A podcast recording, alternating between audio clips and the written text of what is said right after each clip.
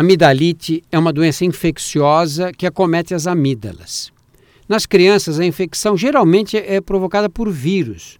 Nos jovens e adultos, principalmente por bactérias, mas às vezes pode haver associação de vírus e bactérias. Os sintomas mais comuns são febre, dor de garganta, falta de apetite, hálito com odor desagradável, dificuldade para engolir, às vezes inchaço nos gânglios do pescoço e da mandíbula. Nas amidalites por vírus, o tratamento é feito com analgésicos e anti-inflamatórios. Nas amidalites bacterianas, há necessidade do uso de antibióticos. E esses antibióticos devem ser usados por tempos determinados com muita clareza pelo médico.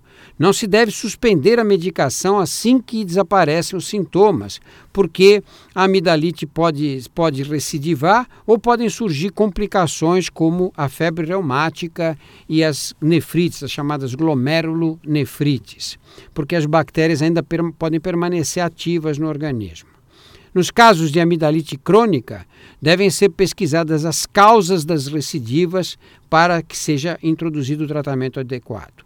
A, a remoção das amígdalas, é muito popular no passado, hoje só é indicada em situações muito especiais, quando não há resposta ao tratamento clínico e as crises se repetem várias vezes ao ano.